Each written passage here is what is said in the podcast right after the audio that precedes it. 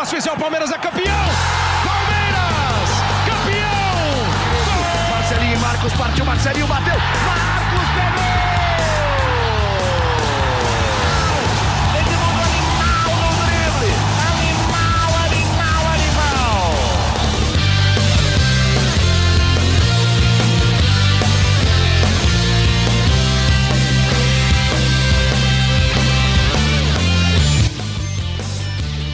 Palestrinas e palestrinos, começando agora mais um GE Palmeiras, o seu podcast aqui do GE. Globo sobre tudo do Verdão. Hoje a gente está naquele formato que você já se acostumou, livecast ao vivo para falar de mais um título do Palmeiras de Abel Ferreira.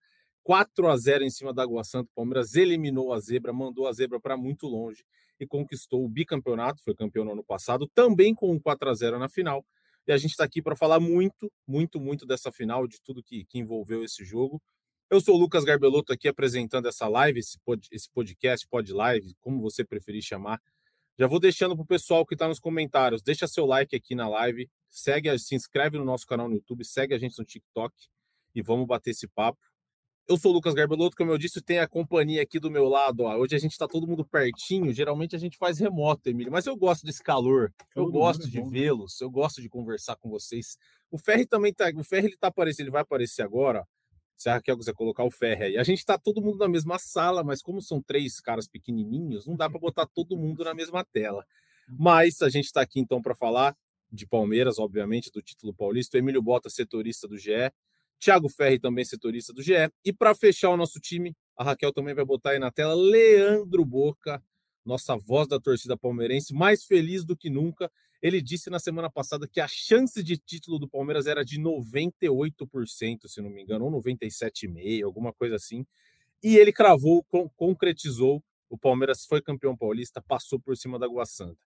Vamos lá, vamos começar esse papo. Boca, eu vou começar com você, porque você está muito sorridente, muito feliz. Eu vi que você estava lá no Allianz Parque, estava no gramado, tirou foto com um monte de gente, bateu papo com todo mundo lá. E aí, Boca, muito feliz, o Palmeiras passou por cima e é bicampeão paulista. Seja muito bem-vindo. Família Palestrina, quando surge, um abraço aí para vocês três que estão no estúdio. Eu, infelizmente, não estou presencialmente aí para sentir esse calor, como disse o Lucas, mas é sempre muito bom estar com vocês aqui, mesmo online. Cara, eu vou falar uma parada que eu falei ontem no meu vídeo. Não quero ser repetitivo, mas já sendo.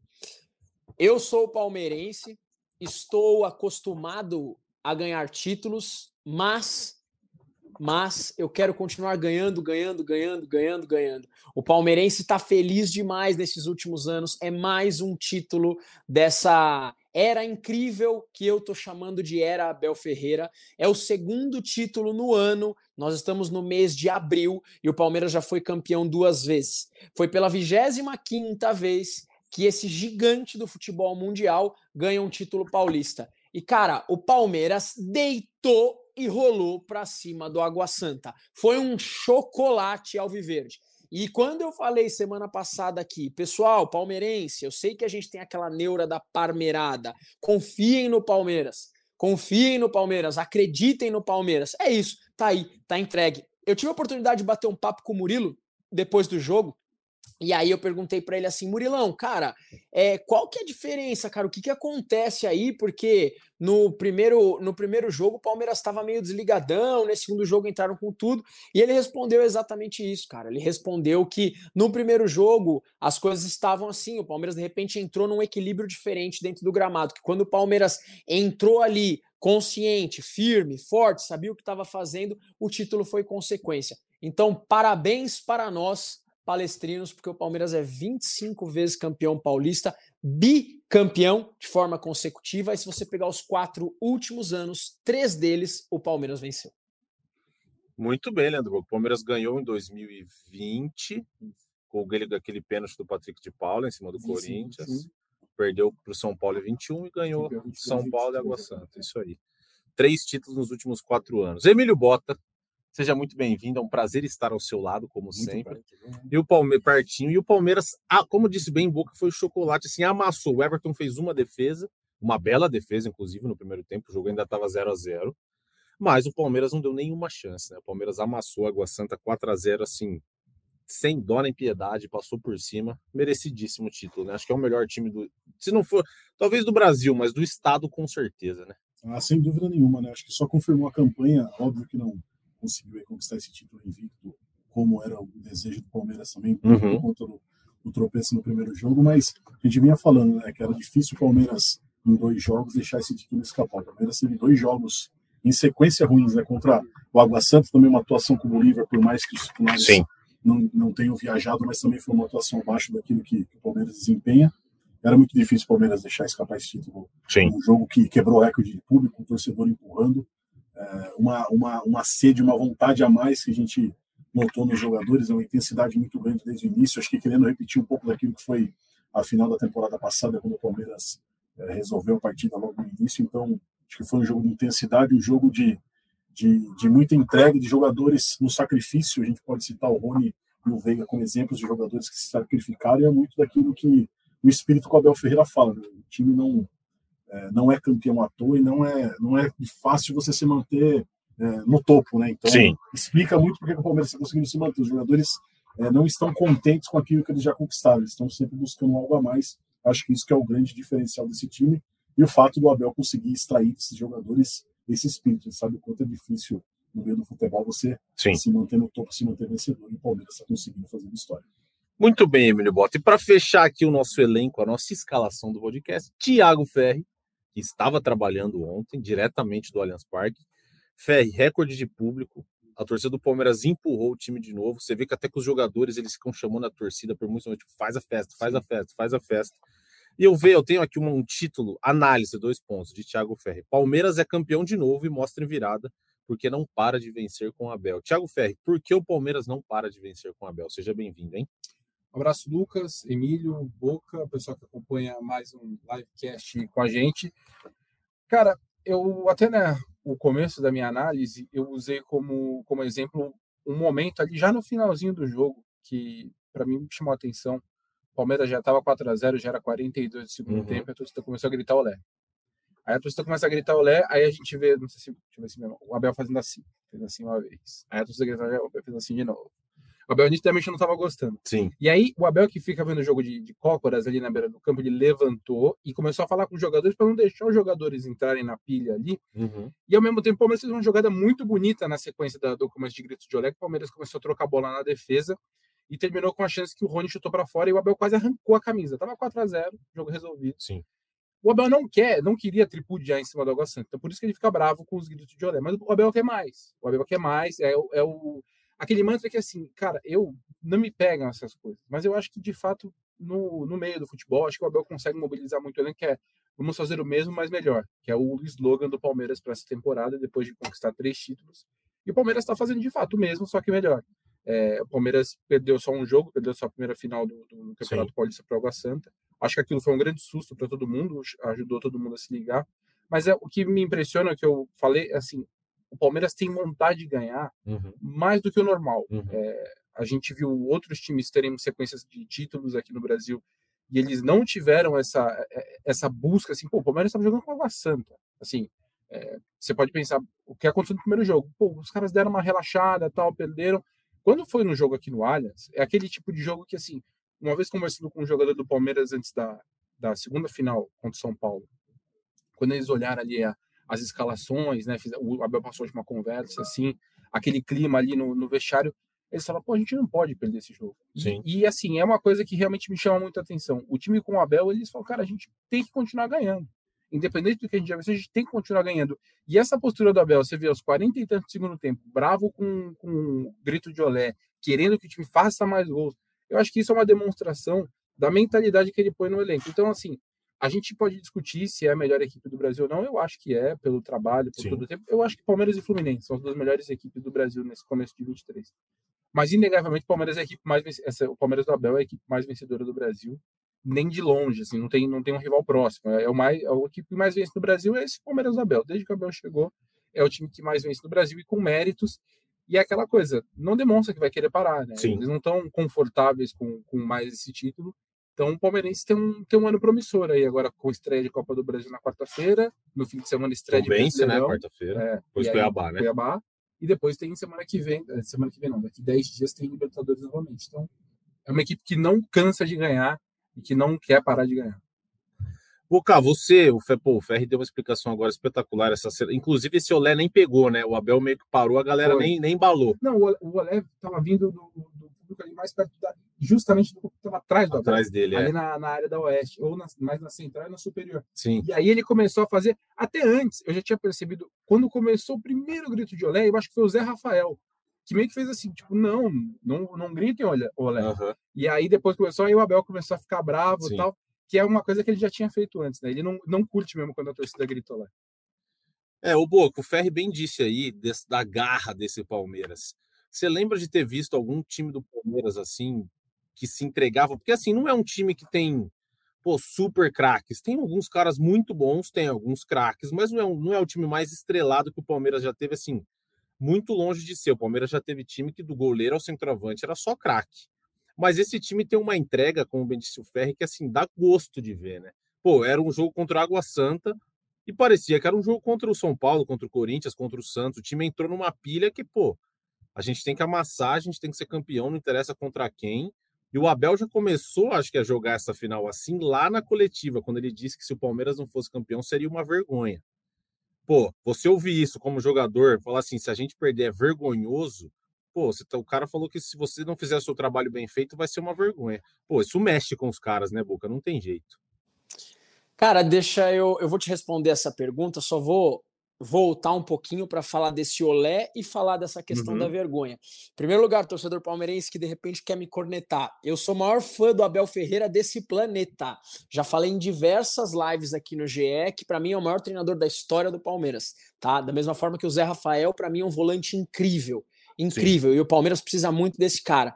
Mas para o Abel realmente, como o Ferri falou, ele tem esse negócio com o Olé e não foi apenas nesse título, acho que em todos os títulos que ele ganhou pelo Palmeiras. Sim. E é algo que eu, Leandro Boca, torcedor, realmente não concordo. É, eu acho que o futebol, de um modo geral, ele tá ficando cada vez mais chato, cara. Hoje em dia você não pode é, fazer uma brincadeira, hoje em dia você não pode tirar a camisa, hoje em dia você não pode é, comemorar de tal forma, e agora você não pode cantar olé. Então o torcedor paga um ingresso caríssimo caríssimo o ingresso para assistir o jogo em um dos maiores estádios que existem no Brasil.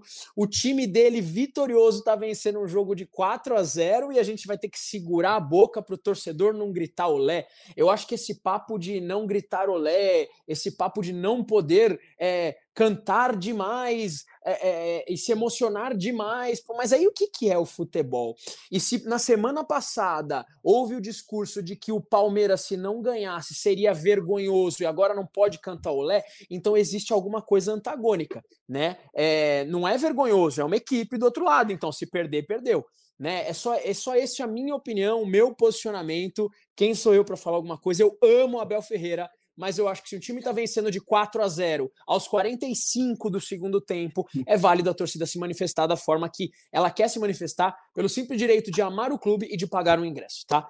Agora, sua pergunta mesmo, Lucas Garbelotto, perdão, eu senti a necessidade de afirmar isso daqui. Você me a perguntou raça, sobre raça, a raça do Palmeiras, perdão. Dá gosto. Se você parar para analisar os 11 jogadores do Palmeiras, o Everton é um craque, o Gustavo Gomes é um craque, o Dudu e o Veiga são dois jogadores bem diferenciados.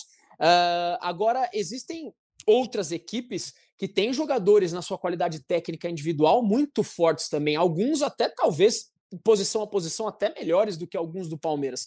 Só que a diferença desse Palmeiras de Abel Ferreira é o que você falou, é a entrega. É a raça desse time.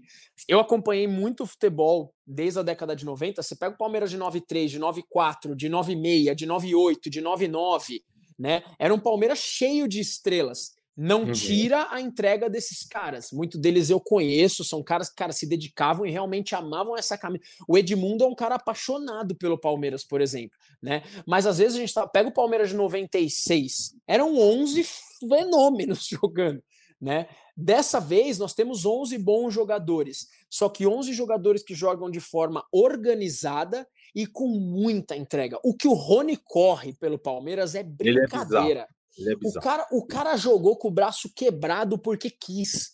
Porque quis. Não, professor, é final. Eu quero jogar Sim. a final, com o braço quebrado, né? Então é, é uma entrega palmeirense surreal, o que deixa esse elenco, na minha opinião, muito mais forte, porque os jogadores eles acabam jogando uns por eles e uns por todos e pelos torcedores e eles se tornam torcedores dentro de campo. Desculpa aí, galera, eu tô falando demais, mas eu tô muito feliz, cara. Não, não tem como, cara. Pode eu tô falar, muito feliz. Falar. É que é mais um título, velho. É mais um título. Eu ia na academia semana passada, tava cheio de rival com a camisa do Água Santa, aquele que, camisa que eles compram do Água Santa. Deu vontade de perguntar que time você torce. Eu não fazia isso, mas você sabe que time eles torcem. É uhum. isso. O rival, cada hora veste uma cor. Uma hora veste a do Atlético Paranaense, outra hora do Água Santa, outra hora veste a camisa do, do, outro time, do outro time. Por quê? Porque o deles é incompetente e não supera o Palmeiras. Enquanto eles falam, falam, falam, é mais um título para o Palmeiras. Simples assim. Agora, para a gente falar um pouco do jogo, Emílio Ferri e Boca. O Gabriel Menino ganhou o prêmio de melhor em campo, fez dois gols. No terceiro gol, ele enfia a bola que o Rony finaliza. E na coletiva, o Abel Ferreira disse que ele não pode, o Gabriel Menino não, não pode se sentir, ele não falou zona de conforto, mas ele quis dizer isso, né? Ele tem que estar tá sempre ameaçado, entre aspas, ele tem, ele tem que estar tá sempre assim, cara, se você errar, você vai ser criticado, se você errar de novo, a torcida vai cair matando. E outra coisa, além do Gabriel Menino, o Zé Rafael ontem, para mim, fez uma partida perfeita, ele não errou nada, nada, zero. O quanto vocês acham que o Zé Rafael é fundamental para o Gabriel Menino fazer o que faz. Porque quando o Zé Rafael não vai tão bem, parece que todo o meio-campo do Palmeiras sofre muito. Porque ele é o primeiro cara ali, o cara que dá combate, que era o Danilo. O Zé Rafael, mais uma vez, assume essa posição e assim, impecável. Mas para o Gabriel Menino jogar ofensivamente, muito melhor, na minha opinião, ofensivamente do que defensivamente, depende muito do Zé Rafael fazer um bom jogo. Eu queria ouvir de vocês três sobre o Zé Rafael e sobre o Gabriel Menino ter que estar tá sempre nessa fora da zona de conforto, tá sempre ali pressionado para render, para entregar o que a torcida espera dele. É, o, o Gabriel Menino ele ele estava aqui na Globo mais cedo, ele participou do Globo Esporte e deu entrevista para a gente para o Seleção uhum. Sport TV. E aí ele falou que em alguns momentos ele fica um pouco desatento e, e acho que ele acaba não vou dizer que é deslumbrar a palavra, mas ele acaba se empolgando um pouco demais. Ontem mesmo, depois do, do 2 a 0 ele tenta um drible ali na defesa que dá errado, o Abel Nossa. fica maluco. E a hora que ele chega na área, todo mundo cobrou ele. Fica Eu vi esse lance. Então, é, de fato, ele é um ele é muito técnico. Eu estava conversando com um amigo isso. O Gabriel Menino, ele às vezes ele não taticamente, ele às vezes é meio assim, vai na, na vai onde está a bola. E aí o time fica um pouco mais organizado, mas ele é muito técnico. Uhum. Você vê a batida dele na, na, na, bola no primeiro gol, no rebote da falta. Ele tem alguma jogada. O passe mesmo que ele dá para o terceiro gol, ele é um cara que ele tem muita técnica. Mas ele precisa, de fato, ter essa atenção redobrada. E isso é uma coisa boa. Até eu perguntei para ele, porque todo mundo é meio, meio padrão. Assim, quando falam do Abel, o Abel é um cara de muito bom trabalho, tal, mas ele é um cara mais na dele. Ele não é um paizão, tipo, puto, o cara que é muito amigo de todo mundo. Ele faz o trabalho dele bem, tem um, um bom ambiente geral, mas não é um cara muito próximo dos jogadores, de todo mundo ali. Mas com o Gabriel Menino, eu sinto que a relação é um pouco diferente. Uhum. Que a gente vê, pô, o Palmeiras é campeão, ele deu uma cobrada no menino depois do, do jogo. Sim. Falou que depois da primeira final, falou tinha que ter duas bolas para o time, uma para ele e outra para os outros dez, que ele não tocava a bola. E ele lida muito bem com isso. Foi perguntado, tal, ele falou, pô, o Abel, para mim, no, no, caso do menino em si, é um paizão. E eu acho que ele fez uma mudança, especialmente ontem, no, no time.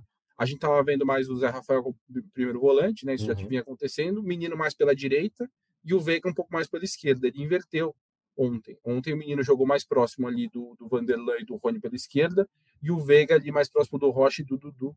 E eu acho que teve um bom entendimento, ele, ele jogou muito bem. E ele é um cara que está voltando a jogar ali mais naquele, aquela clima, naquela pegada que ele tinha na base. É um volante que chega mais na área, Sim. que se aproxima da área. E ele é muito bom, ele finaliza bem. Porra, cinco gols em finais, quatro nesse ano, né? duas na Supercopa e agora duas no Paulista. Então ele é um cara que ele tem uma boa presença diária. E eu acho que foi um bom acerto. O Zé, cara, é, de fato, quando, quando o Zé vai mal, o time vai mal. Uhum. Não tem jeito, o Palmeiras fica desprotegido e tal. Ainda acho que é uma questão que o Palmeiras vai precisar resolver. Eu não, não acho que dê para jogar até o fim do ano só com os dois e o Richard. Acho que precisa de mais um primeiro volante. E a ideia é que venha na próxima janela de meio de ano provavelmente. É, mas eu acredito que, que esses dois jogadores se encontraram agora na, nesse esquema do Palmeiras, com o Zé um pouco mais preso, o menino indo pela esquerda. E, e são, são coração, é o coração da equipe, cara. Uhum. Ano passado era Danilo e Zé Rafael, agora vai ter que ser Zé Rafael e Danilo. Zé Rafael Menino. e menino, né? Fora de posição ou não, eles vão ter que fazer a equipe render. E quando eles estiveram bem, o Palmeiras foi muito bem também. E aí, Milhão? Concordo, concordo. Eu acho que o Ferri matou quando ele disse que é o coração da equipe, né?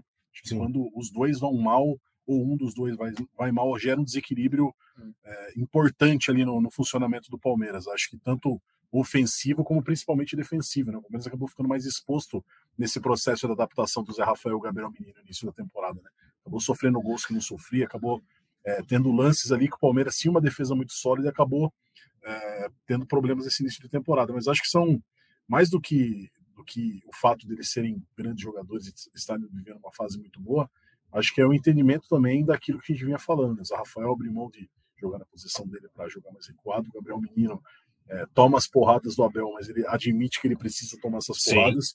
Eu acho que esse processo de amadurecimento que é importante para você ir criando uma nova formação e um time forte. Né? Então, acho que passa muito por isso também. O fato, às vezes a gente cobra muito o treinador, tudo, mas o jogador também tem parcela fundamental naquilo que ele precisa desempenhar dentro de campo. Quando esses caras entendem que eles precisam ouvir mais o treinador que está ali observando o dia a dia deles e precisam fazer uma autoavaliação daquilo que eles estão errando ou daquilo que eles estão um pouco fugindo daquilo que é o dia a dia do futebol, Uhum. acho que vira uma receita importante e isso que o Abel Ferreira consegue fazer muito bem com eles. Antes do Boca, para vou falar aqui para o pessoal que está com a gente, agradecer os comentários, já já vou começar a ler aqui para a gente colocar todo mundo também na conversa. O Abel disse o seguinte sobre o Gabriel Menino: Vou dizer para vocês o que eu disse para ele. É um jogador extraordinário com capacidades incríveis, mas que não pode ter moral. Não pode, tem que estar sempre com a faca aqui. Imagino que ele tenha falado aqui nos dentes na coletiva, né? Tem que estar sempre com a faca aqui. Eu já ameacei ele, ele empolga. É muito bom jogador, nos dá soluções para jogar em mais posições. Só que ele empolga. Tem que ficar puxando ele para a realidade.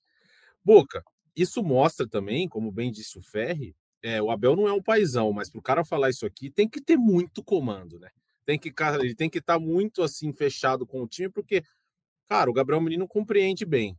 Mas se ele fala isso aqui de outro, pode ser que vire um rebuliço, pode ser que vire uma confusão, fala, pô, o Abel fica falando que eu, que eu, pô, que eu empolgo, que eu preciso ficar sempre com a faca nos dentes. Que isso? O cara tá falando que eu não tô sempre ligado, sempre no 220, né, Boca? Acho que mostra também um pouco do comando do Abel, né? Cara, eu tive a oportunidade de conversar com os dois ontem, com o Gabriel e com o Zé Você tá Rafael. voando, você depois- está voando. Não, não, só tive, graças a Deus, a oportunidade, cara. E é, é legal ouvir dos jogadores realmente o, o que está acontecendo lá. E, e o- a questão do Gabriel é bem essa que ele falou, inclusive, aqui na live pra gente. Ele teve momentos na carreira dele que, após grande período de sucesso, ele teve baixas em função dele Uhum. mesmo. Dele mesmo. E ele assume isso. É, o Gabriel ele acaba não sendo menino e sendo homem a partir do momento que ele assume essas, não, tô achando uma palavra melhor, mas essas talvez esses pontos fracos, né? E ele Uhum. enxerga no Abel Ferreira um grande líder para colocar esses pontos fracos um pouco mais fortes. Então o Abel, na minha opinião, nesse caso com relação ao, ao Gabriel Menino, tá certo. Dá uma segurada aí, você tá bem demais, você é extremamente técnico, você pode ser decisivo, mas baixa a bola, porque quando a bola sobe demais, ela acaba ficando baixa porque você permite, né? E o Gabriel sabe disso, é muito bacana. Já o Zé Rafael, que é um cara absoluto, né? Um cara é um cara fundamental nesse time do Palmeiras, ele também sabe que é uma adaptação para ele jogar como primeiro volante. Palavras dele, que ele está se adaptando, tá vendo qual é, né? É que a função primária dele era um segundo volante, jogando um pouco à frente do Danilo, que saiu do Palmeiras. Aí o que eu entendo aqui como leigo, como apenas um torcedor, é que você vê que talvez ainda falte uma pecinha aí para chegar, né? O Palmeiras tem três bons Sim. jogadores aí para posição. Eu tô descartando o Atuesta porque ele tem uma lesão muito grave, né? Mas a Sim. gente tem aí o Zé Rafael, o Richard e o Gabriel Menino. Tem o Fabinho também que tá um pouco atrás, né? Um, um garoto da base tá chegando agora, mas pegando Mas esses entrou três bem no jogo ontem, Fabinho. Entrou, mas são esses três principais jogadores que, na realidade, nenhum deles atua realmente como primeiro volante. Sim, então a gente não tem essa peça de origem. Talvez, repito, o Palmeiras tem que olhar com atenção para trazer um primeiro volante até para Zé Rafael, para Gabriel Menino, para Richard Rios, para o próprio Atuesta, enfim, para E com um pouquinho mais de. de- Uhum. O Palmeiras tem essa peça, é o Jailson. Eu acho que eu peguei muito no pé do Jailson na, na, na live passada, no, no vídeo, inclusive. É, em função dos últimos jogos dele. O Jailson é um cara que não engrenou, Emilhão. Né? O Jailson é um cara que começou muito bem no Palmeiras antes de se machucar. Eu elogiei demais o Jailson, mas até agora não, não, não correspondeu. Ele é esse cara, né, Emílio? Ele é esse cara. Ele a gente era bateu. esse cara, mas não tá a gente sendo, velho. bateu. A gente fez uma live, não lembro se foi live ou foi só uma gravação de podcast, antes da temporada começar. E todos nós colocamos o Sim. Jailson como o substituto Sim. do Danilo. Total, assim, titular absoluto. A gente sim, a falava gente falou, Jailson e Zé é. Rafael, ninguém cogitava o. Rafael e tal. E aí o Gabriel Menino se mostrou, pô, fundamental. Eu tava pensando aqui, Ferri, Emílio e Boca. O país, não de mais potencial. Por exemplo, se vai olhar o André do Fluminense, acho que o teto é muito mais alto. Pode ser que vire um jogador de Europa e tudo mais.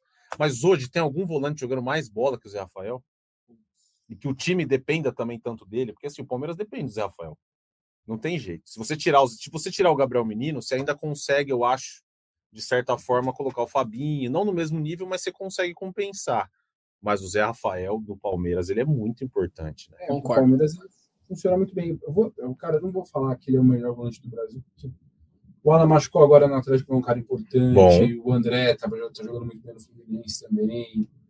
É, eu acho que ele tá, certamente, entre os melhores volantes. Ele, cara, é um, ele é um camaleão, né? Ele consegue se adaptar a, a todos os cenários. É uma adaptação muito rápida, até se a gente for parar para pensar. Sim. São 20 jogos. Em 20 jogos ele virou primeiro volante. O cara era E bom. 10. O cara era 10, né? Sim. Então, ainda acho que a gente vai precisar ver mais jogos agora no brasileiro. Acho que vai ser mais testado o time jogando assim. Nível Mas, mais alto, né? mas ele tá, de fato, ele tá jogando muito bem. E, e esse fato dele- da entrega dele para a equipe é pô, impressionante, né? Ele não tem nenhuma vaidade.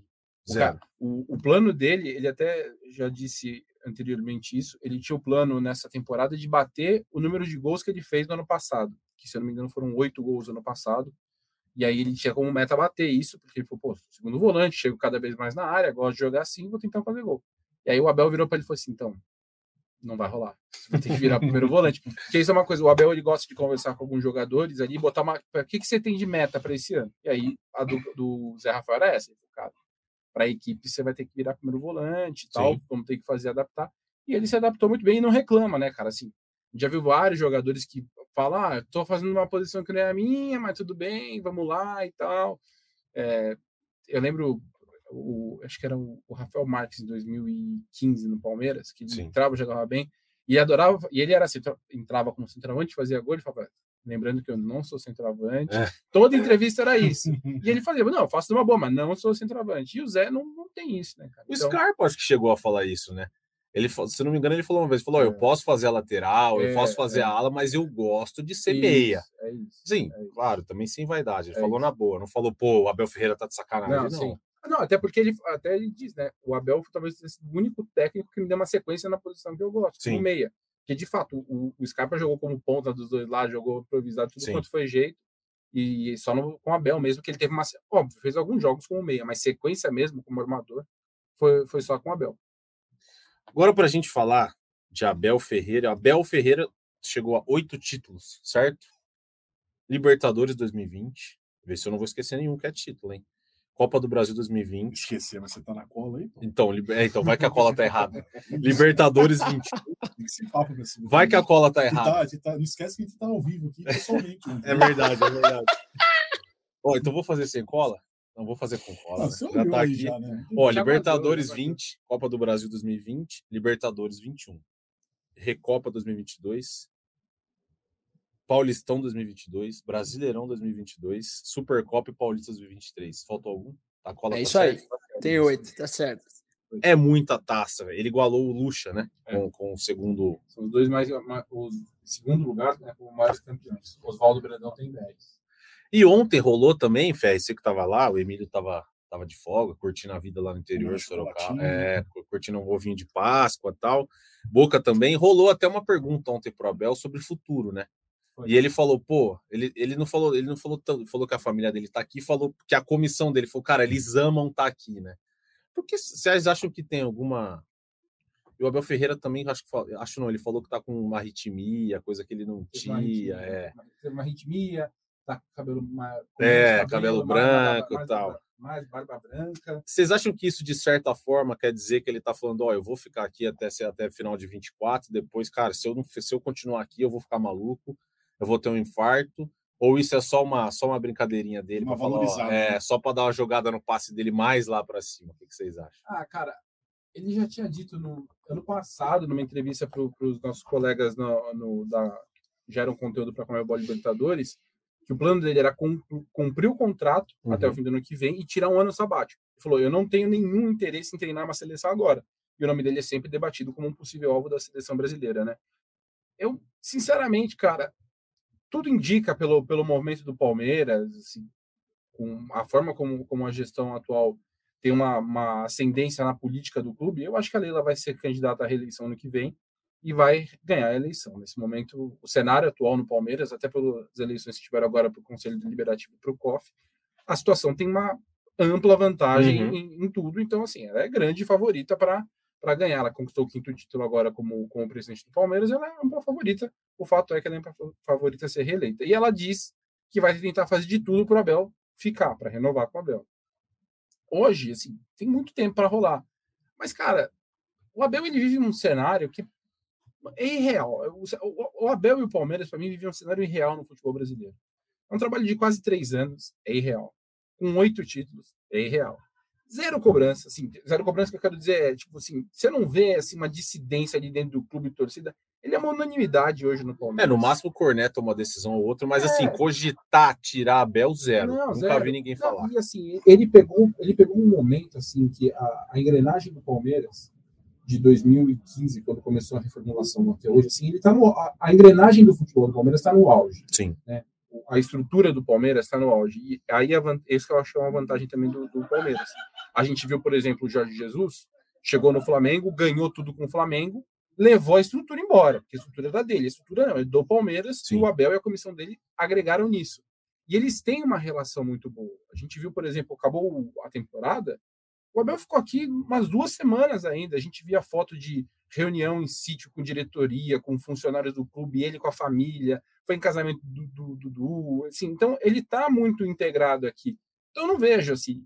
é, eu acho que se continuar no ritmo que está até o fim do ano que vem, vai picar um, um bichinho nele ali, talvez, para ficar, porque é um cenário real e ele não vai ter. Eu acho muito difícil o Abel conseguir ter o que ele tem no Palmeiras fora, na Europa, por exemplo. Ah, sim. Eu não acho. A gente vê assim, sempre se fala ali, ele, ele até falou, tem propostas tal.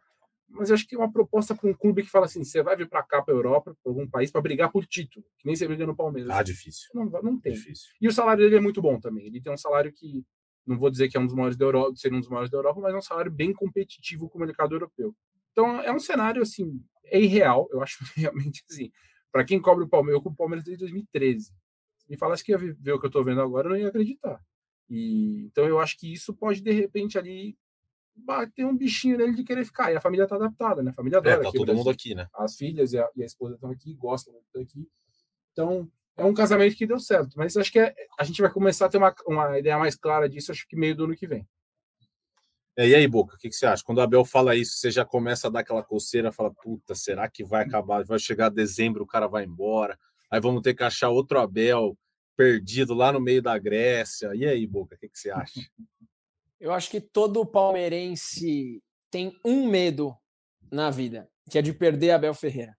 Todo palmeirense acorda com receio de perder Abel Ferreira. A gente sabe que é um técnico que é cotado para a seleção brasileira, é um cara que pode ser cotado a qualquer momento por grandes clubes europeus. É, e é o cara que transformou um time de futebol num super time de futebol multicampeão não me canso de falar, a, a questão de ter Abel Ferreira no Palmeiras fez esse Palmeiras oito vezes campeão desde que o cara chegou. É um espaço muito curto de tempo. Muito curto. E nesse espaço curto de tempo, são duas Libertadores e um Campeonato Brasileiro. Gente, isso é muita coisa. É muito grande o que esse cara fez no Palmeiras. Para mim, o maior técnico da história, eu não vi Oswaldo Brandão, né? Apesar de ser o maior campeão da história, o Brandão, o Abel tem tudo para bater esse recorde. A questão é muito pessoal ali, né? É difícil a gente falar, porque uma hora o cara já fez a vida dele, agora quer descansar, quer tirar um ano sabático, como o Ferri falou. Uma hora o cara quer, sei lá, dirigir outras equipes, eu não sei dizer. Só que o maior medo do torcedor palmeirense é perder Abel Ferreira. Eu não consigo imaginar o Palmeiras hoje com outro treinador, é impossível. É impossível. E pior do que isso, eu não consigo ver esse Palmeiras dirigido por um outro treinador rendendo da mesma forma. Claro que isso pode acontecer, mas eu acho realmente muito difícil. Você olha para o mercado, você olha para os treinadores, pelo menos que atuam no Brasil. Não tem um treinador com a cara do Palmeiras e com a competência que tem o Abel Ferreira para dirigir uma equipe tão grande, né? Então, espero que, cara, seja um contrato vitalício. Fica aí, Abel. Fica aí pelo menos até o dia que Leandro Boca for para outra dimensão. Vixe Maria, a boca tá voando. Com esse shape aí dele, ele vai até 100 anos. Então o Abel vai ficar aí para sempre. Saudável do jeito que ele é. Emilhão, o Abel Ferreira é a principal. O Ferri disse: pô, o Palmeiras tá no top, tá tudo encaixado, a engrenagem tá girando. O Abel Ferreira é a principal peça da engrenagem? Ou ele divide. Eu não vou falar divide protagonismo, porque são coisas diferentes, mas assim, vou te dar um exemplo. Se o Palmeiras perde o Gustavo Gomes, ou se o Palmeiras perde o Abel o que faz mais falta? Ou se o Palmeiras perde um Everton, entendeu o que eu quero dizer? Ele é a principal peça. Se ele conseguiria, pô, você perdeu um, o melhor zagueiro do, das, porra, da América faz quantos anos, o Gustavo Gomes? Desde 2018 ele é o melhor zagueiro? Deve ser um dos melhores. O Everton, o melhor goleiro. O que faria mais falta? Um bom técnico conseguiria fazer, bem que o Boca disse. Você acha que um bom técnico consegue fazer o que o Abel faz? Ou, ou ficar com o Abel e perder alguma peça muito importante se ele faria mais falta? O que, que você acha que é a. Ah, Como é que, que pesa? Eu acho que o Abel Ferreira hoje, eu não digo que ele é a principal engrenagem, eu acho que ele é o, aquele, aquele mecânico que tem um olhinho que faz, que faz girar. a engrenagem girar solta gostosinha, sabe? Gostei. Se você, se você tira e mantém aquela peça, pode continuar girando, mas vai com uma, uma dificuldade vai dar, maior. Vai dar uma pode arranhada. Dê uma arranhada, pare um pouco, precisa de manutenção. É, mas eu acho que o Abel Ferreira, sim, o principal principal figura, porque o Palmeiras, se a gente for analisar, vamos comparar aí com, com outro clube aí que esteja disputando com o Palmeiras e seja colocado né, como principal rival, que é o Flamengo, por exemplo. O Flamengo trocou muito de técnico. Nossa, vários. Você vê aqui. Capaz de trocar agora de novo. Contratou muito, muitos jogadores, jogadores é, com mercado na Europa, jogadores considerados medalhões. E o Abel Ferreira, com muito menos, ele conseguiu manter o Palmeiras competitivo, vencer uhum. inclusive o Flamengo e está aí eh, se reinventando a cada, a cada momento. Né? Vai ter uma reinvenção, uma mini reinvenção aí agora com, com o Rony fora, com a possibilidade do Veiga também ficar fora, que são jogadores importantes. Ele vai poder passar um período aí também, é, podendo descobrir novas, novas alternativas, que uhum. é o que uhum. ele faz muito bem, que eu acho que a principal, a principal característica dele é conseguir tirar desse elenco e de jogadores que muitas vezes as pessoas não têm tanta paciência. O Scarpa é um exemplo vivo disso. Era um jogador muito questionado pela torcida, um jogador que estava apagado, e o Abel Ferreira, muito por conta do Abel, o Scarpa fez a melhor muito. temporada dele com o Palmeiras no ano passado. Então, acho que não é a principal engrenagem, mas é o homem do olhinho. É o homem do olhinho. Gostei, perfeito. Não, achei, achei sensacional, achei perfeita a definição. Ele é o, ele é o que faz girar com macio. Com, é, macio, macio, exatamente. Ó, para colocar o pessoal que está participando com a gente aqui na, no papo, o Alcides mandou, o Veiga machucou. O Veiga machucou. Machucou, machucou a coxa. Daqui a pouco o Palmeiras. O elenco se representou agora à tarde. O Palmeiras daqui a pouco vai atualizar, mas ele vai ficar um tempo fora. O Rony já operou o braço, né? Uhum. Teve uma fratura no antebraço, ele já operou hoje cedo. Também vai ficar aí pelo menos seis semanas fora. Não, pelo menos não, na verdade, no máximo seis semanas fora, pode até voltar antes. Mas a previsão é essa. São, as, são os jogadores que se machucaram ontem, né? Além dos que já estavam machucados no departamento médico. Daqui a pouco, de repente, a gente até já sai, já entrega o diagnóstico certinho. Mas o Veiga tem uma lesão sim, vai ficar um tempo parado. Então, Veiga parado, Rony fora. fora. Rony fora. Tabata ainda fora. Tabata fora, Tuesta fora. Mike. Mike, Mike Piquerez. Então é bastante desfalque. Na quarta-feira o Arthur fora também. É, o Arthur não pode jogar a Copa do Brasil. E... É. Diga a boca. Não é preocupante, cara. É preocupante. Você está tirando grandes nomes do Palmeiras e a gente tem três competições para disputar né? Quem vai jogar? Né? Vai ser um Palmeiras mistão nas três competições e três competições muito difíceis. O Palmeiras tem a Copa Libertadores da América e o Campeonato Brasileiro, que são competições muito difíceis. Tem a Copa do Brasil, tem a Tombense agora, que, que entre aspas é mais fácil, mas o Palmeiras já viu um CRB na história ali também, né?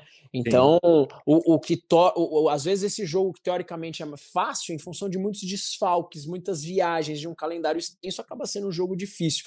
E tá complicado, nós temos poucas peças aí para repor.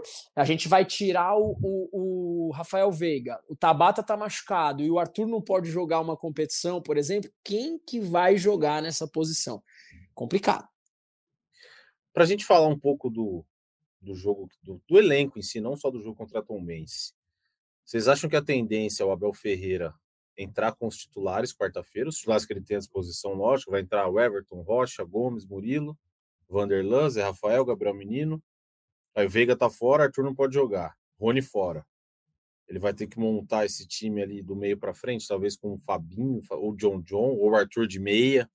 Não, Arthur não, né? Arthur, Arthur não pode. pode com o John John de meia, ou três volantes, joga o Fabinho, não, adianta o Gabriel que, Menino. Acho que, é acho que joga o Fabinho, adianta o Gabriel Menino. Que é o que ele já tentou fazer mais ou menos ontem. Ele fez ontem, é. é. Ele, ele faz alguns jogos, ele adianta o Gabriel Menino, coloca o Fabinho ali e joga mais próximo. E aí joga Hendrick, Flaco Lopes, que ontem entrou bem de novo, fez gol, e Giovani, e Navarro. Não sei se ele mudaria tanto, de repente jogaria, de repente, do, do Breno e Hendrick. Ah, tem o Breno Lopes, é, verdade. Eu acho, eu, eu acho que ele vai mudar, mas não acho que ele vai mudar tanto assim. Porque, por exemplo, o Dudu saiu ontem com acho que 15 minutos. 15 minutos. Então, uhum. Dudu tem, dá para recuperar e colocar para jogar, ainda mais joguei em São Paulo. Sim. É, então, eu, de repente a gente pode ver o Marcos Rocha, talvez, que é um cara já com um pouco mais de idade e tal, vem com uma sequência de jogos, de repente tirar ele. Pode ser. É, o Gustavo Gomes, a gente vamos, vamos ver é, o que, que o Palmeiras vai atualizar para se ele teve alguma lesão, porque teve um momento que ele machucou o pé Sim, ali, saiu meio ficou mancando, ficou, ele ficou até o jogo. Mas vamos ver se tem algum problema ou não. É, mas de qualquer forma, o Luan é um cara que sempre entra e entra bem, Sim. né? E tal. Então, eu acho que vão ter mudanças pontuais, algumas obrigatórias já pelas lesões, mas eu, eu acho que o Palmeiras vai mexer, mas não tanto assim. E aí, teoricamente, né? A gente já viu bem o Boca disso do CRB, mas é para o Palmeiras confirmar a vaga aqui, né? Para ir lá viajar, assim, teoricamente vaga, tranquilo, é. né, Emílio? É. Porque, pô, se você empata aqui 0 a 0 1 a 1 você não vai. Você, o Palmeiras não pode se dar o luxo de cair na Copa do Brasil agora. Vai ter que ir com, vai ter que ir com um time forte lá fora. Sim. Então, acho que quarta-feira é melhor força máxima não, quarta. Pelo menos, né? É, pelo menos. For, força máxima quarta, e se for o caso, segura na estreia do brasileiro, né? Fazer o quê? É, o brasileiro tem chão para se recuperar, pelo menos. É a tal da gestão de energia que o Abel falou que tem que fazer, que os jogadores iam ter que tá, estarem preparados para essa, essa maratona aí. Mas eu acho que o jogo da Copa do Brasil por ser um mata-mata, da mesma forma que, que ele pensou assim na Libertadores e no Campeonato Paulista, que o Paulistão era valia um título na Libertadores e não seria, teria outras cinco rodadas, pensando assim, você poderia até mesmo tendo o jogo de volta em, em Minas Gerais, é, tentar resolver aqui para você também já eliminar um problema e poder focar em outro Sim. já para tentar também dar, dar uma sequência. É, mas eu também entendo que, que, deve fazer algumas mudanças sim, muito por conta dos desfalques que ele vai ter certo. E, enfim, eu acho que não vai fugir muito disso, disso que o Ferri falou, não. O, o Gustavo K. O Gustavo mandou aqui, ó. Navarro vai ser o nosso 10 e mandou um rostinho de, de coração. O que, que você acha, Leandro Boca? Você apoia Rafael Navarro de camisa 10? Eu queria saber a sua opinião. Cara, você, você tá me provocando, velho. Eu já falei minha opinião semana passada, cara. É, é, a questão, o Garba, é que a gente não tem uma pessoa para colocar ali. Não tem, não tem. Falando de quarta-feira, Copa do Brasil, se a gente não tem o Veiga, não tem o Tabata e não tem o Arthur, vai recuar o Dudu, ou vai ser o Tabata, ou vai pôr o, o John John, talvez, ali. É, o que, que o Abel vai fazer? Não tem o que fazer, velho. Não tem o que fazer. O Ferre, Emílio, desvenda o problema aí, porque eu não sei. Não sei o que pode acontecer. É isso, cara. Para mim, o Palmeiras precisava de mais jogadores no setor, precisava de mais jogadores no meio de campo. O Palmeiras está muito desfalcado. Muito desfalcado. Cara, isso me preocupa bastante me preocupa bastante. Mais nos outros campeonatos do que na Copa do Brasil por enquanto. Mais no Campeonato Brasileiro, mais na Libertadores da América. Vamos ver, cara. Vamos ver. O Navarro, cara, o Navarro primeiro precisa melhorar muito como centroavante para depois pensar em jogar como um camisa 10. Né? Enfim. Oh, o Gustavo, eu, eu, eu, primeiro eu olhei, eu achei que o sobrenome dele podia ser zoeira, mas ele disse que não é. É que é meio sugestivo, é Gustavo Caralho. Não é, não é, não é aquela outra palavra, entendeu? Então tá dito o seu nome inteiro, Gustavo. Eu achei que, primeira hora que eu bati o olho, eu falei, pô, não vou cair nessa. Mas agora ele falou que é zoeira e realmente não é zoeira e não parece ser mesmo, porque não tem nenhuma pegadinha. Aí tem o Ferri e o Emílio. O Wilton mandou aqui, ó. É, alguma notícia de Hércules? Rolou um boato de Hércules no Palmeiras? Acho que não temos nenhuma novidade é, disso, né? Não, o, não, até tem uma matéria hoje do, aqui no site. É, o presidente do Fortaleza colocou o Hércules como alvo do Flamengo. Do Flamengo. Uhum. É, que é um, é um, jogador que o Flamengo está ali atrás e tal. O Palmeiras é, é fato que o Palmeiras ainda quer mais um volante, quer mais um, um meio-campista é, para o lugar do Danilo, porque o Richard Rios não é um, um, substituto do Danilo, ele é um cara que joga mais à frente ali, está no lugar do Atuesta.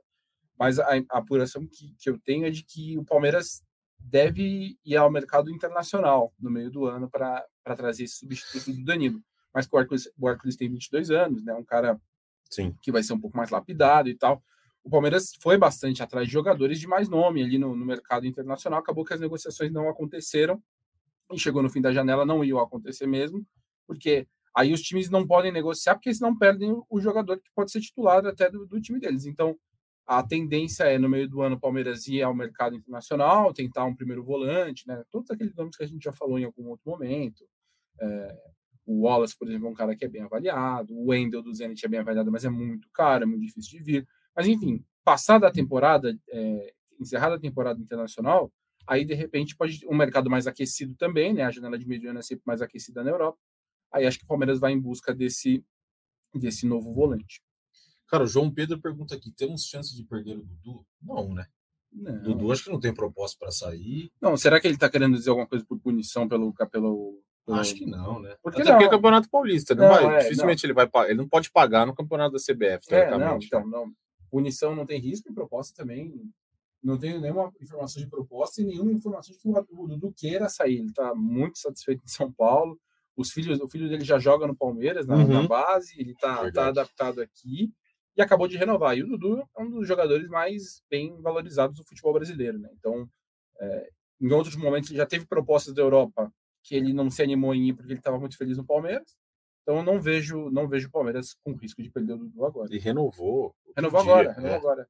Não, a ideia do Dudu é continuar no Palmeiras. Acho que se pudesse aposentar no Palmeiras, é o, é o sonho do Dudu. Sindicato dos Cornetas Palmeirenses, belo nome. O que aconteceu com o Giovani? Não jogou no Mistão de La Paz e nem entrou outro. Emílio, boa pergunta. O que aconteceu com o Giovani? Ótima pergunta, até porque a gente não tem acesso aos treinos e você não tem uma percepção daquilo que o treinador está pensando, ou que o jogador está rendendo. Sim. Mas o Giovani vinha fazendo um Paulistão interessante, né? Uns pois jogos, é, pois é. Uma opção ali que estava dando até. A gente pensou em ele como titular, o Hendrick como, como estava mal, né? Deslocar o Rony para para ser, ser centroavante fixo com Dudu e, e Giovani.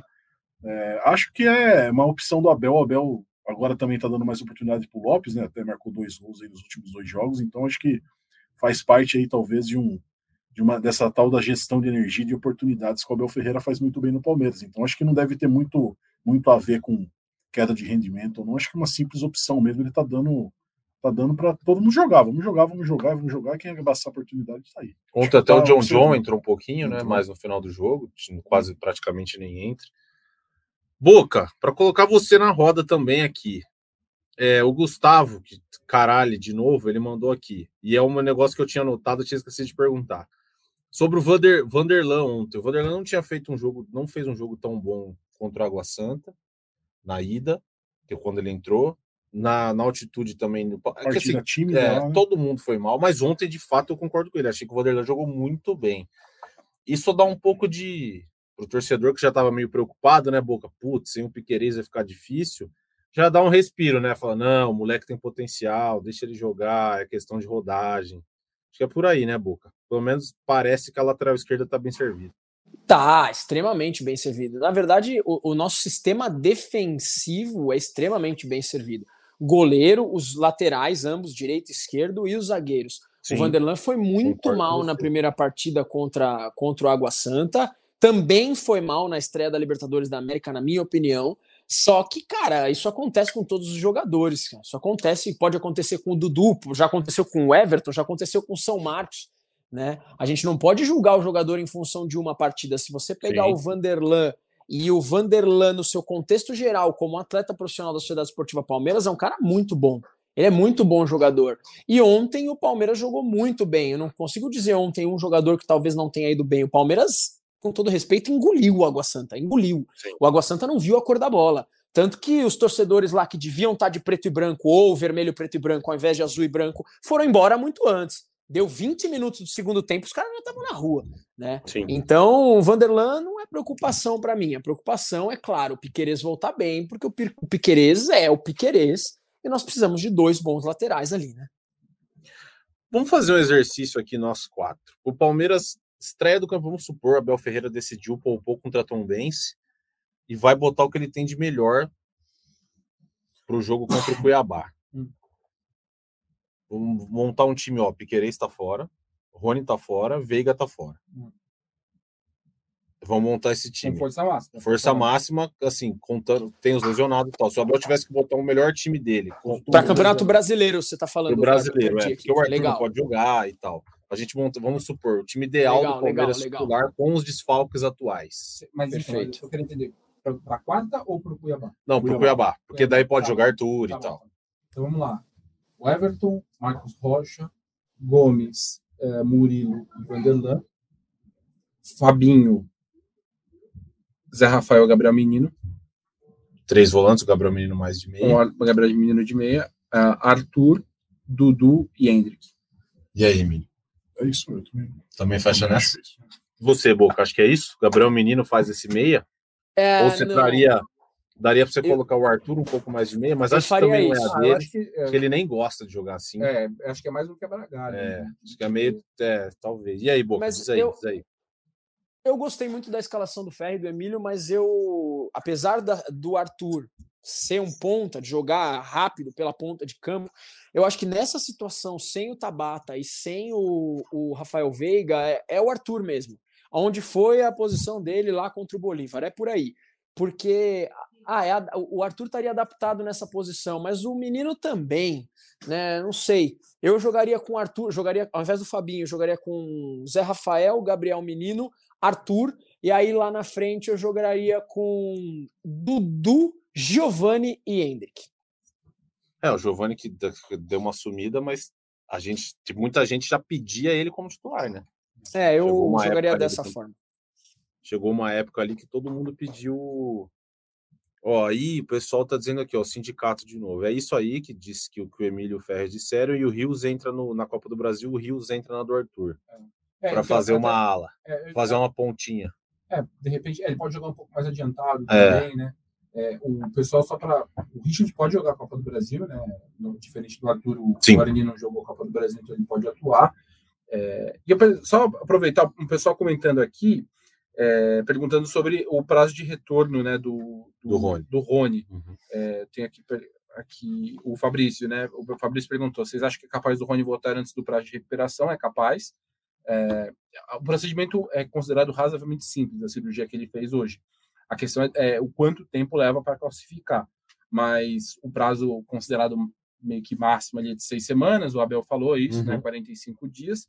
Mas tem chance do, do, do Rony se recuperar antes, sim. É, é, o, entende que esses 45 dias pode ser o máximo, mas dá tempo, ele, é possível ele, ele antecipar, ele calcificando bem o osso mais cedo, ele coloca uma proteção e vai jogar, mas é um cara que vai ficar fora aí um pouquinho nesses, nesses próximos jogos, né? É, e se tratando do Rony, não duvido nada que ele volte. Vai voltar antes, né? que ele volte antes. Do jeito antes. que ele é, tem muita chance dele voltar.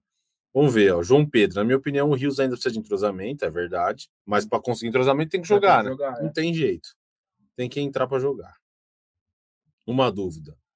Rios e Arthur podem jogar a Copa do Brasil? O Fabrício mandou. O Rio sim, o É. Ferre respondeu. O Arthur não É pode. isso. O que mais? Vamos ver. Aí o João Pedro mandou que o Rony venha dois jogos lesionado, como disse o Abel, sim, mas ele pediu para jogar, né? Uhum. Ele falou, pô, É. essa lesão aqui, se puder, eu quero ir pro jogo. Ele botou uma proteção ali Dá no para braço. jogar, dá para jogar, opera depois. né? Aí o Wilton, Wilton, Wilton Lúcio mandou, acho que o Flaco pode ser titular, com o Hendrick de ponta. O Flaco fez gol lá na altitude, fez um, um gol ontem aqui, gol de centroavante, limpou ali o zagueiro, bateu bem cruzado. Sim. Vocês acham que ele tem chance de ser titular desse time? Hendrick de ponta? Aí, no time ideal, Hendrick, Flaco, Não é a minha opinião, mas eu acho que tem chance, viu, Garba? Desculpa aí, te cortei. Eu acho Imagina, que sim. fala aí, fala aí, Boca. Eu acho que tem chance, cara. É, ele teve duas oportunidades, aproveitou as duas chances, né? Fez um golaço contra o Bolívar e não só um Sim. golaço, ele jogou muito bem. Contra o Bolívar, o Palmeiras fez uma péssima partida, mas o Flaco foi muito bem.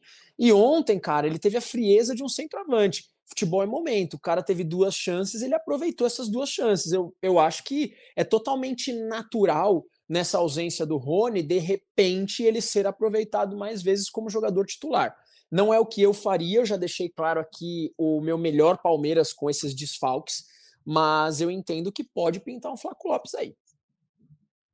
É, o Flaco, ele. Eu não sei, mas ele, pare... ele parece que se credencia como centroavante de reserva do Rony, né? Tipo, tem o Ender, que é verdade, É. mas assim, será que ele pode ser aí o imediato? Pô, não tem o Não. Rony, Acho que não. quero é jogar o com o Hendrick aberto, ele pode ser esse cara? Acho que não. É porque é, é difícil, assim. Pela forma como o Palmeiras joga, na verdade, eu acho que a ideia do Abel é ter poder jogar com quase dois centroavantes, né? Ontem Quando- foi mais ou menos assim, É. né? O Vanderlan ficou bem na Então, esquerda é, aqui. É, é isso, é isso. Quando o Palmeiras faz, o Palmeiras faz saída com três na defesa, um dos laterais vira ponta. Quando um lateral fica, vira ponta, o outro, um dos ata o atacante do lado ali, ele consegue entrar na Sim. área, que é, é o que o Rony faz. Normalmente o lado em que o Rony tá, o lateral direito é o, é o quem abre, quem faz a ponta, Uhum. o Dudu é o ponta do outro lado, e o Rony consegue atacar Sim. a área, entrar na área, jogar junto com o Hendrick e tal, com quem for, ou ele ser o atacante e o outro jogador e o outro ponta se aproximar da área. Então, é, eu, eu não acho que o Flaco seja o reserva imediato, acho que o, o Henrique é o primeiro jogador. E é interessante, assim, agora o Palmeiras daqui para frente, né, com o Flaco conseguindo pegar esse ritmo aparentemente depois dos dois gols, ele fez um bom jogo contra o Bolívar. Ontem achei que ele, em alguns momentos, fal- falta confiança ainda. Antes dele fazer o gol, teve um contra-ataque que era óbvio a bola no Garcia, era uma bola um pouco mais espetada para o Garcia. Acho que ele ficou um pouco receoso e Uhum. voltou um pouco o jogo. Ele está precisando pegar confiança e os gols ajudam, obviamente. Mas você tendo o Lopes agora com mais ritmo, o Hendrick fazendo gols também, o Arthur que chegou, é, você vai precisar trabalhar o Giovani que o, que o Abel nesse momento está usando menos. Você tem mais opções, ainda mais porque o Abel é um cara que sempre muda todo o ataque, né? Ele tem na cabeça dele que fisicamente os pontas e os jogadores de frente são os que mais cansam e precisa rodar mais. Então o Palmeiras vai ter aí uma, uma opção, vai ter opções interessantes para conseguir fazer um rodízio melhor, tendo agora a Copa do Brasil, Brasileiro e Libertadores para jogar. Né? Muito bem. Boca, para a gente partir para o nosso final, eu peguei uma tabela aqui, ó. Agora eu tô olhando, viu, Emílio? Você, não vou falar da minha cabeça. Não, tudo bem, cara. O negócio é honesto. Senão você vai, senão você vai me denunciar aqui de novo. Palmeiras versus rivais nos últimos 10 anos, Boca. Palme- aí, rivais aqui tá Corinthians, Santos e São Paulo. Tem que tirar Liber- um daí, né? Mas tudo bem, vambora. Libertadores, 2 a 0 A filha do Boca chorou. É. Ou riu, ou riu, porque às vezes eu vou ler a lista, ela até riu. Falou, vixe, tá feio pros rivais do Palmeiras. Libertadores, 2 a 0 Palmeiras tem duas, Santos, São Paulo e Corinthians, nenhuma. Copa do Brasil, Palmeiras tem duas, os outros três, nenhuma. Brasileirão, o Palmeiras tem três, os rivais têm dois. E, se não me engano, os dois do Corinthians. 2015, 15 e 17 deles. 15 e 17, é. Supercopa, o Palmeiras tem uma, obviamente, se não ganhou o brasileiro. O Corinthians, acho que nem tinha brasileiro, nem tinha Supercopa Não. 2015 e 17. Recopa, o Palmeiras tem uma, os outros três nenhuma. Paulistão, o Palmeiras tem três, os rivais juntos têm seis. Total, 12 títulos do Palmeiras dos últimos, dos últimos 10 anos, oito dos rivais. Muito defeito que a gente falou, Abel Ferreira, que só ele ganhou oito dos 12. E 2020 também teve o Paulista. Então, de 2020 para cá são nove. Oito do Abel e o Paulista que era o Luxo. Luxemburgo. É, então. De, pô, de 2020 até agora, quase todos os títulos da década do Palmeiras. Muito bem, meus amigos. Leandro Boca, faça algum comentário, se você quiser, sobre o, o- a superioridade do Palmeiras e partiremos do nosso final. Cara, você teve que juntar os três outros clubes considerados grandes do estado de São Paulo juntos E esses três juntos não se equiparam ao Palmeiras. É por isso que eles vestem camisa de outros times e é por isso que eles ficam falando do tal do Mundial. Não tem como. Enquanto eles falam, falam, falam, falam, falam, ao invés de se olhar no espelho, ver o próprio nariz e ver que tá com alguns problemas, vão ter que ficar tentando torcer para outros clubes, porque é tudo nosso, papai. Não tem papo, não tem papo. Tem que respeitar a história do maior desse estado, do maior do país, do, do maior da América do Sul, do maior do mundo, que é a Sociedade Esportiva Palmeiras. E vai para lá, que é isso aí mesmo. Muito bem, Leandro Boca. Vamos partindo para o nosso final, agradecer o pessoal que participou nos comentários, deu para ler bastante comentário hoje.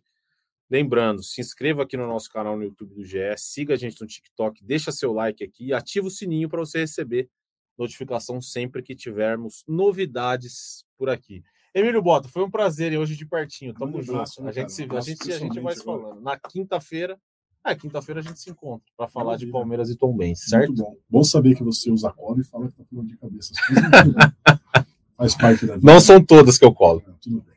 Mas obrigado aí, foi muito legal. É, é, é comentar mais um título do Palmeiras, é, entre amigos, muito legal. Queria mandar um abraço para o Caio Rossini, amigo meu, interior de São Paulo, jornalista de primeira linha, que está acompanhando a gente aí, e para o Osmar de Matos também, nos Estados Unidos, foi que começou a assistir, mas depois travou lá e pediu para a TI da Globo resolver. Parece que foi bloqueado o sinal lá para os Estados Unidos. Ah, é. Para a Carolina do Sul. Até a próxima. Obrigado. Não, mas para ele, para o pessoal também que está aqui, esse, esse, essa live vira podcast. É livecast. Ela vai estar tá lá no GE. Globo você pode ouvir no Spotify, no Deezer, naquelas coisas todas lá, não sei todos, mas nem tudo aquilo lá vai para todos, todos os lugares. Globoplay, é isso. Você pode ouvir a gente em todo lugar. Agradecer então o pessoal da live e também o pessoal que nos ouve no gravado. Thiago Ferri, a gente se vê na quinta-feira. Tamo junto.